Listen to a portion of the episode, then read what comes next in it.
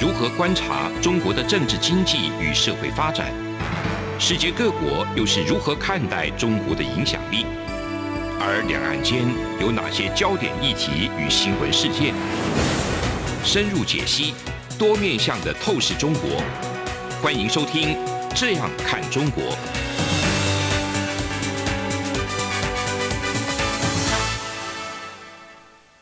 各位听众您好，我是主持人蔡明芳。您现在收听的是中央广播电台的《这样看中国》节目，蔡明芳时间。今天呢，节目呢要跟各位听众分享的主题呢，是有关于这个中资企业呢，它到世界各国去投资的时候，我想过去大家对于中资企业其实都有很大的这个戒心哦，而且这个戒心是越来越强。那到底要怎么样去防范这个中资的企业在你的这个国家里面呢？那对于你的国家进行所谓的技术窃取，或者是做所谓的不公平竞争的一个情况，这个是我们在今天节目之中要来跟各位听众朋友分享的。那我们在之前的节目之中，我们也跟大家分享了这个新疆棉的这个事件。那新疆棉的事件是在生产面上面，它这个借由去剥削他自己国家的一个劳动。用一个很低的成本，然后来生产这个棉花，使得它的厂商呢，使得它的产品呢会变得更有竞争力。但是这个有竞争力的结果，都是建立在这个一些呃受到这个剥削的民众上面。那我们今天要谈的这个中资企业呢，主要就是说，我想因为大家对于中资企业的戒心呢，其实是越来越强。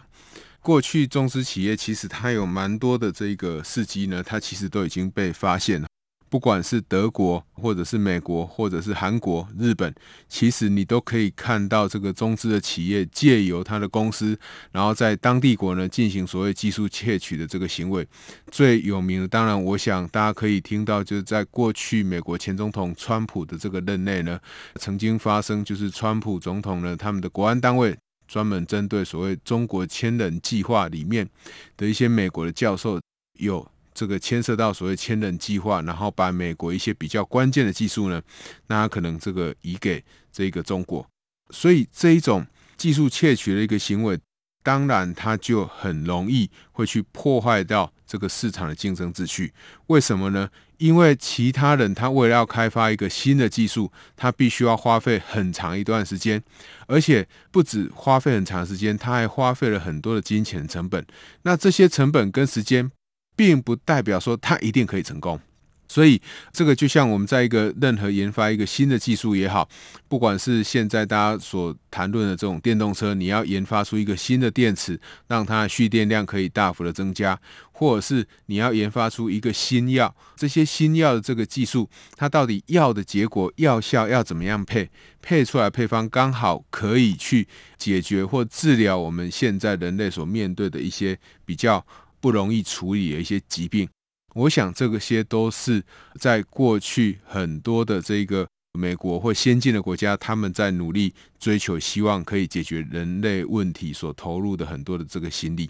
那如果这个技术可以很容易被窃取，如果这个药的智慧产权很容易被窃取，那当然它就会严重的去伤害一些先进国家，他们去从事研发的诱因。那对于像呃我们台湾或者是像韩国这些国家来讲，呃，我们通常比较做的比较多的有关是这个制程的创新，比如说我们有一些比较先进的半导体的技术，我们有一些比较先进的被动元件的这个生产的这个技术，这一些技术其实对中国来讲都是没有那么一触可及就马上可以成功的，所以中国在过去呢，我想他也不断的去透过。在台湾成立这个非法的公司，也就是说，他并没有经过我们台湾投审会的一个同意，然后就进来这个我们台湾的市场里面去做人才的挖角，哦，甚至会有技术窃取的这个疑虑。那我想，因为中国的厂商过去他有这样的一个 record，有这样的记录，所以世界各国对他的这一个谨慎小心的这个程度呢，其实是越来越高的。那至于到底要怎么样去防范这些中资企业呢？我想现在大家只要看到，如果你是中资的企业的话，其实各国的政府都会对你严加的审核，甚至是不允许这个中资的企业到自己的国家来投资。那因为中资的企业呢，它在这个面对对外扩张的时候，它已经面对这么大的一个挑战。换句话说，就是说他要进到这些国家去窃取技术的困难度其实是越来越高。那越来越高怎么办呢？这时候当然就有很多的中资企业希望可以借壳上市。所谓的借壳上市，就是说，那我换一套服装，我不要我的服装写中国。我的服装可以写是香港，可以写是澳门，或甚至可以写我是新加坡或其他一些这个金融交易比较自由的国家的管制比较没有那么强的一个地方来设立这一个公司，然后再借由这家公司到他想要去的地方，比如说不管是台湾也好或日本也好，这些国家去投资。这些中资的公司，它绝对不可能去设立在美国，因为我一旦在设立在美国的话，那美国人一定会问你说：“那你的资金哪里来？那你的资金是从中国的哪一个厂商来？那这个中国厂商为什么会有这一笔资金？所以就会有我们常常在讲的这个 KYC 哦，Know Your Customer 哈。那你要知道你的消费者是谁，你要知道你的消费者的消费者是谁。所以当我们在看这些。中资企业它面对到其他国家去投资困难重重的时候，那其实我们就会开始去思考说，这些中资企业会开始借由香港的资金，就是我们所谓的假港澳资，然后有可能是什么？是真的中资，然后它会进到台湾来。呃，我想中国这个我们刚刚有提到哈，它技术窃取的这个对象。其实不只有在台湾，在世界各国都是一样的一个情况哈。事实上，在去年十一月的时候，德国这个呃外交政策协会哈，曾经也担任过《纽约时报》的驻中国的记者呢。这个资深研究员狄宇飞呢，其实他就有提过哈，就是说中国的厂商呢，他们去获取西方技术呢，大概可以归纳为三个路径。第一个当然就是合法的，第二个就是非法。第三个就是灰色地带，那其实大家在管的很多的，就是去用灰色地带，大家要更小心谨慎哈。所谓的合法手段，当然就是透过海外的公司去达成这个协议；那非法的手段，就是从网络这个犯罪去窃取，或者是说我们所谓的经济间谍的这种行动。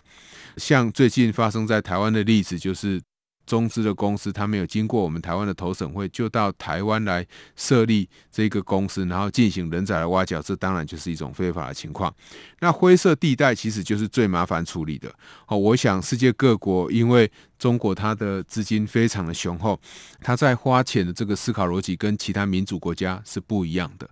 所以过去这个灰色地带就是说我透过学校，我透过研究中心，透过这些学者，让学者彼此之间的往来。建立一些互信，那再借有可能用学术补助的方式，然后来请你帮我研发一些比较先进的技术，甚至我也有可能让你比较好的技术呢，可以直接带到我中国来。这个东西就是所谓的灰色地带，就是美其名它是学术的合作，是学校之间的跨校的交流，甚至是国际的交流，但是它实际上呢，它一样在进行这个技术窃取的一个行为。所以，我想中国它在这个要去学习也好，要去窃取也好，对方的一个先进技术，它的手法其实是非常非常的多。那呃，我想最近台湾就是发生了一件事情，就是。虾皮支付哈，准备要在这个申请来台湾哈，这个增资。现在大家就会好奇说，到底虾皮它是港资，还是新加坡的资金，还是它是中资？呃，我想虾皮这件事情，大家可以看到，虾皮它是设立五层的股东结构哈。其实，我想各位听众朋友可以想想看，什么样的公司它会设立到五层的股东结构？五层的股东结构就是，呃，你可以看到它会有母公司，会有子公司，会有孙公司，还有曾孙公司，还有曾曾孙公司。所以这样的一个五层的结构，为什么一个投资要搞得这么复杂？它通常是有特殊的目的。其实过去台湾有很多的厂商，他到中国去投资的时候，他为了要规避到我们台湾政府的一个。这个规范，他也会到一些免税天堂去设立一些公司，就是我们所谓的 paper company 纸上的公司。这个公司它名义上它其实没有雇佣太多的人，甚至根本没有雇佣人，是一人公司。在借由这个公司呢，把资金呢转到他要投资的地方去。那我想最近也有发生很多过去成为免免税天堂的这一些地方，他们都会开始要求这一些纸上公司在他们自己的国家里面都要有实质的这种雇佣的这种行为，也就是说，这个公司必须要营运的一个呃实际情况才可以。那不管怎么样，过去台湾的厂商可能是为了要规避政府的一些管制，可能是为了要节税的一些关系，都会把这个在所谓的免税天堂设立新的公司，那其实这个现象也不是只有台湾的厂商有，其实美国的厂商、美国的这些欧美的大厂呢，其实也都会做一样的事情。所以换句话说，就是说一个厂商他之所以会需要架到那么多层次的一个股东结构，通常他都是有一些特殊的目的。那就要到台湾来投资的这一些这个中资企业来讲。他们的目的是什么？他们的目的当然就是希望可以规避掉这一家企业被认定为中资的一个情况。那我想，虾皮是从中国出来的，这个大家是毋庸置疑，虾皮是中国的厂商。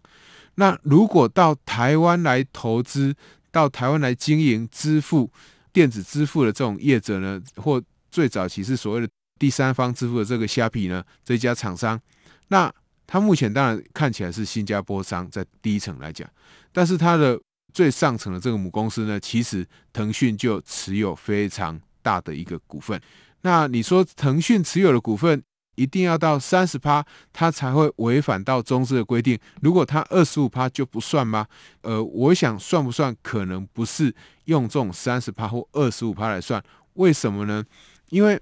当我们在判断一家中资的时候，其实，在这一家中资，我们常常会面对的一个情况，就是说，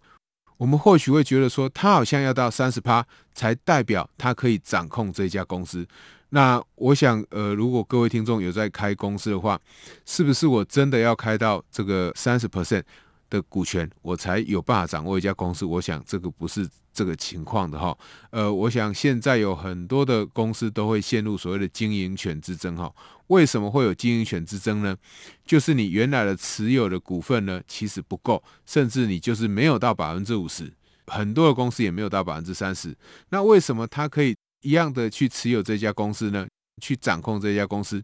因为他可以去借由一些其他小股东的一些征求委托书的方式，然后就可以控制这整家的公司。所以，呃，你要谈实质影响力的话，我是不是一定要拥有到三十趴的股权才具有实实质影响力？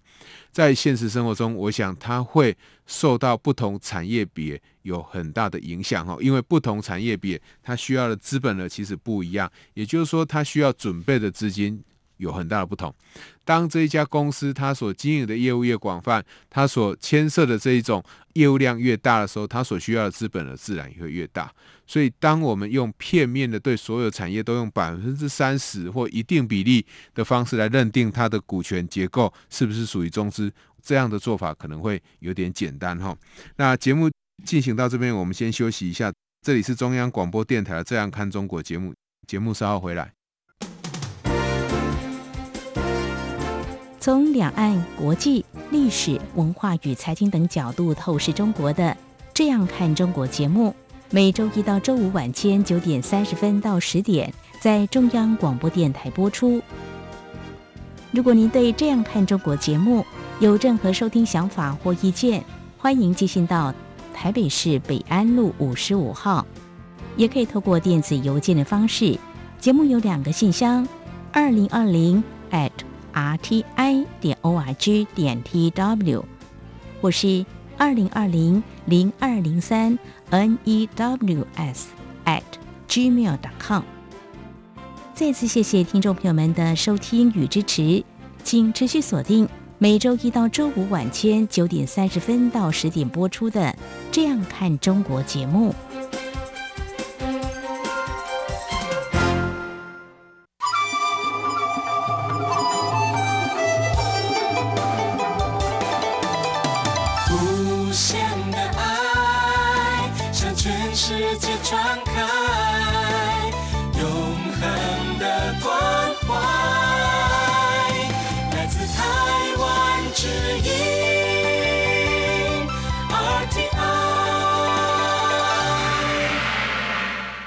各位听众您好，我是主持人蔡明芳。您现在收听的是中央广播电台的《这样看中国》节目，蔡明芳时间。我们在节目一开始的时候就已经跟大家讲说，我们今天要来谈所谓中资的问题。那我们刚刚讲到这个股东的一个股权的结构，那为什么这个议题是重要的呢？因为呃，目前像我们台湾的投审会。比较新的规定，它是希望借由呃你有没有持股到百分之三十来认定你是否为中资哈。那其实你有没有到百分之三十这样的认定方式？为什么我刚刚会说太过单一化了？那主要原因就是因为产业的形态非常的多元，产业所需要的资金其实也非常的多。如果它需要的资金量很大，搞不好它持有百分之二十。他就是可以实质去控制这一家公司的，为什么呢？因为其他的这个股东他都没有办法持有到百分之二十，在这样的情况之下，当然我们用百分之三十的认定来讲。可能还是嫌太过宽松。好，当然，呃，我们对于这个呃任何需要希望来台湾投资的这个厂商，我们都是非常欢迎的。但是比较麻烦的就是，如果你遇到的是现在港资或新加坡的这个资金，有很多的部分有可能都是中国去持有部分的哈的这种股份的哈，甚至是真正的这个中资。那呃，我们刚刚讲说。港资跟这个澳门的这个资金呢，你要怎么样去认定？我想澳门的资金呢，澳门的这个行政首长他曾经有讲过哈，他讲过什么事情呢？他说他认为哈，澳门的这一个产业哈太过单一了。那这个单一的情况呢，它是过度的去依赖这个像博弈这些运彩这些行业。好，那这个是澳门的。这一个行政长官哈贺一成先生在去年所提出来的，那因为你的产业结构单一，因为你又过度的依赖这种博弈产业，那就使得你的经济韧性可能是不足的。什么叫经济韧性不足呢？就是你的经济承担风险能力是明显的不够的。一旦遇到像，比如像去年所受到影响的这种武汉肺炎疫情蔓延的一个影响，我想，呃，很多国家哈，如果韧性不足，你的经济就会受到很大冲击。你整个国家的经济不会说让你完全垮掉，但是你的整个国家经济有可能看起来就是奄奄一息。那澳门的特色是什么？澳门其实大家都知道，它的赌场、它的酒店都是非常有名的。它的这一个整个产业呢，太过单一，去依赖这种观光的情况之下，它又过度的去依赖中国的观光客。它中国观光客占的比重其实是非常非常的高。澳门的这一个住房里面，大概哦看到最新的资料是有到今年一月份哦是有到百分之八十三点五 percent 哦这么高。所以在这样的一个情况之下，如果一个国家它的产业太过单一，这个单一的产业它的营收的来源又太过依赖中国的话，那你认为，即使它是一个澳资，它的一个产业，它公司的经营会不会受到中国经贸政策很大影响？这当然会。好，我想我们过去在节目之中也有跟大家分享过这个呃，中国对于台湾观光客的一个禁止观光客来台这样的措施，如果今天这个情况是发生在澳门，那我们可以有很高的几率可以猜测，就是澳门的经济可能会整个垮掉，因为你的经济太过单一，去依赖观光客、观光产业，那观光产业里面又过度或极度的去依赖中国的观光客，你就会出现这样的现象。所以，当我们在看一个这个资金，它到底是中资还是这一个？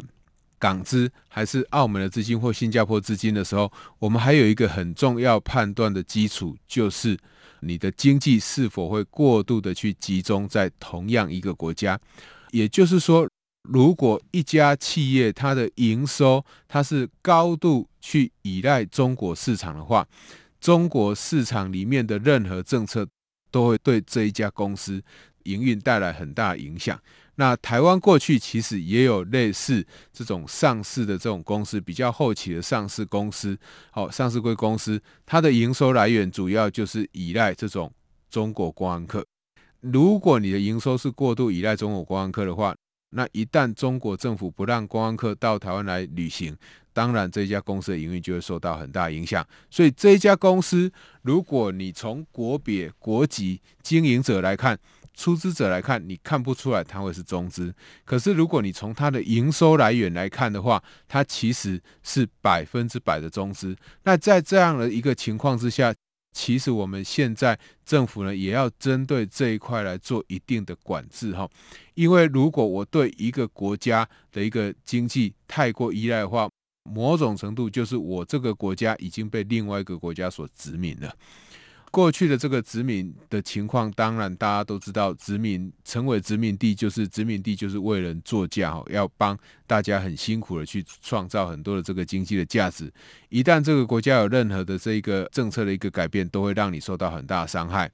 那我们现在看起来，为什么很多中国的观光客他要到澳门去玩？一来可能很近，二来可能它的价格相对其他地方来的低，所以很多人都会去。好，但是这样的结果并不会让澳门它的经济自主性有特别的提高。因此，在判断澳资的问题上，我想，如果你把澳资直接认为它是一个中资，应该不会有太多的反对的声音。但是，如果是香港的话，就不太一样了哈。香港，我想，呃，如果你从它的贸易结构来看的话，其实香港它的一个贸易结构还是相当多元的，只不过它对于中国的一个经济依赖，确实在近几年来，它有。不断的上升的一个趋势，甚至很多香港的一个就业机会，特别是金融界的这个就业机会呢，其实它也都面对中国人的这个竞争。所以，当我们看到香港的 case 的时候，我们就有进一步去讨论说，港资还是中资的一个必要。那我想大家都知道，这个最近哈，中国又再次去修法哈，大幅的去削减这个呃香港立法会的一个席次。大幅去修订这个席次呢，其实最主要当然就是什么？当然就是还是要中共的势力要介入哈。那换句话说，中共对于香港的控制、掌控的能力其实是越来越高。那香港的经济的自主性，那还不断的在降低。当然，香港它的一个关税自主的这个地位，独立关税领域的一个地位。到底会不会被取消？最终还是要看 WTO 的一个判断哦，因为毕竟它是创始的这个会员国。可是对香港来讲，还是会回到我们刚刚讲的那个老问题哦。政府在判断它的一个资金来源的时候，还是要从它是港资还是中资来看哈。虽然我们都觉得说，从法律上来看，好像中国已经对香港有实质的控制力了，可是，在商言商，大家还是必须要去。找出一些证据来证明说，这一家港资它是不是真的受到中国的一个依赖？那其实，在处理这个问题上，我们再跟大家分享一件事情，就是呃，我想大家都知道，在过去美中贸易冲突的时候，那有很多中国的厂商，他为了要规避美国高关税的一个课税，要付出这个高关税的一个代价，很多中国的厂商他就绕道把产品出口到台湾来。经由简单的加工，再出口到这个美国去，希望可以把 Made in China 变成 Made in Taiwan。那也有很多的中国的厂商呢，他是透过把产品出口到越南去，那再由越南去出口。也就是说，我要把我原来是 Made in China 的产品都改成 Made in 其他国家，以规避川普对于中国的课高额的这个关税。可是后来这样的一个情况呢，它其实就被美国给发现了。所以美国他讲的话非常的直接，他认为如果你再继续帮助这些国家洗产地的话，那我就把你这个国家，坦白讲，就视同跟中国一样。那我把你这个国家视同跟中国一样，当然下一个问题就是我要对你这个国家课的关税也会跟中国一样高，甚至我要惩罚你，我会课得更高。所以在这样的一个事件如果发生的时候呢，你认为越南的一个厂商或越南这个国家的政府，他会不会非常小心谨慎的去避免洗产地的疑虑？那是一定的，因为一旦被美国认为越南都在帮中国洗产地，那我认为越南跟中国没有什么不一样。最后就是美国对于中国所采取的高关税政策，甚至科技的管制政策，都会把你列为跟中国一样。这时候对越南来讲伤害很大，对台湾来讲也是一样的。那在这样的一个思考逻辑之下，其实美国没有说出来的就是，如果你今天配合中国做所有的事情的话。我就会把你视为跟中国是一模一样的国家。当然，很多的这个呃国家，特别是正在发展的国家，他们面对这样的一个情况，自然会非常的小心，以免就是我原来因为美中的贸易冲突而得到一些好处，那最后呢又受到了同样一个伤害，那赚了一点小钱，最后赔了非常大的钱。那当我们在讨论中资企业或港资企业，它到底呃是不是有中国特殊目的的一个资金的时候，我们还要注意一件事情哦。我想这个是未来大家在看中国的时候要特别注意的。基本上哦，就是说，如果一个正常的一个经营的一个公司哦，你大概都不用担心它。但是因为中国的一个特殊性，中国共产党呢，它的政治体制之下，其实具有国家特色的资本主义，重点并不是。资本主义重点就是国家，重点就是中国共产党，所以党它可以去影响到你一家公司整体的一个经营。那影响的经营，它不是只有影响自己的国企，国企其实不用影响，因为国企本来就要听它的。比较重要是呃所谓的国进民退，呃国进民退当然就是国家进去，然后民间慢慢退出来。那我们之前呃也提过了，不管是马云，不管是这个马化腾。或者是柳传志，呃，分别是阿里巴巴、腾讯以及联想的创办人，呃，有一说就是他们面对这种国际民退，最后都卸下他们原来有的这个职务。所以换句话说，就是现在这一些中国的民营厂商，他是不是真的民营，其实有很大疑虑。就一间民营厂商来讲，不管他是哪一个国家厂商，我们只要跟他有正常的商业活动就好了。可是怕的就是我包装我是一个民营厂商。实际上，我是一个国家的手已经伸进去非常深的厂商，这个在市场上竞争的时候，自然就会造成其他厂商在竞争的时候非常大的一个压力。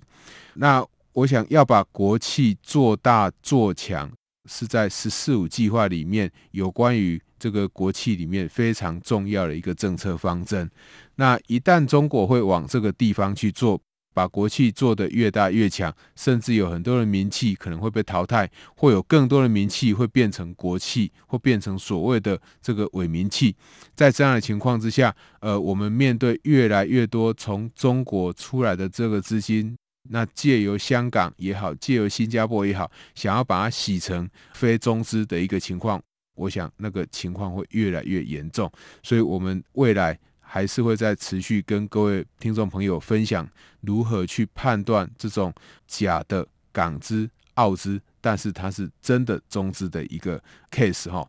那我们今天提出了一些观点，就是包含股权的一个限制，包含像这种类似。中国过去厂商洗产地的一个做法，必须要用严刑峻法的一个方式来处罚这些厂商，来逼他们不要去随便做违法一个行为。好，那我们也要小心这个国进民退这样的一个趋势，在这不骗之下，未来我想这个假的港澳资、真的中资的一个情况只会越来越多，而不会越来越少。哈，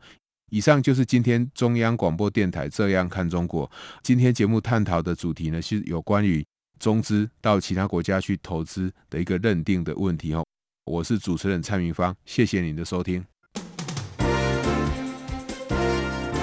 从两岸、国际、历史文化与财经等角度透视中国的《这样看中国》节目，每周一到周五晚间九点三十分到十点在中央广播电台播出。如果您对《这样看中国》节目有任何收听想法或意见，欢迎寄信到台北市北安路五十五号，也可以透过电子邮件的方式。节目有两个信箱：二零二零 at rti 点 org 点 tw，或是二零二零零二零三 news at gmail.com。再次谢谢听众朋友们的收听与支持，请持续锁定。每周一到周五晚间九点三十分到十点播出的《这样看中国》节目。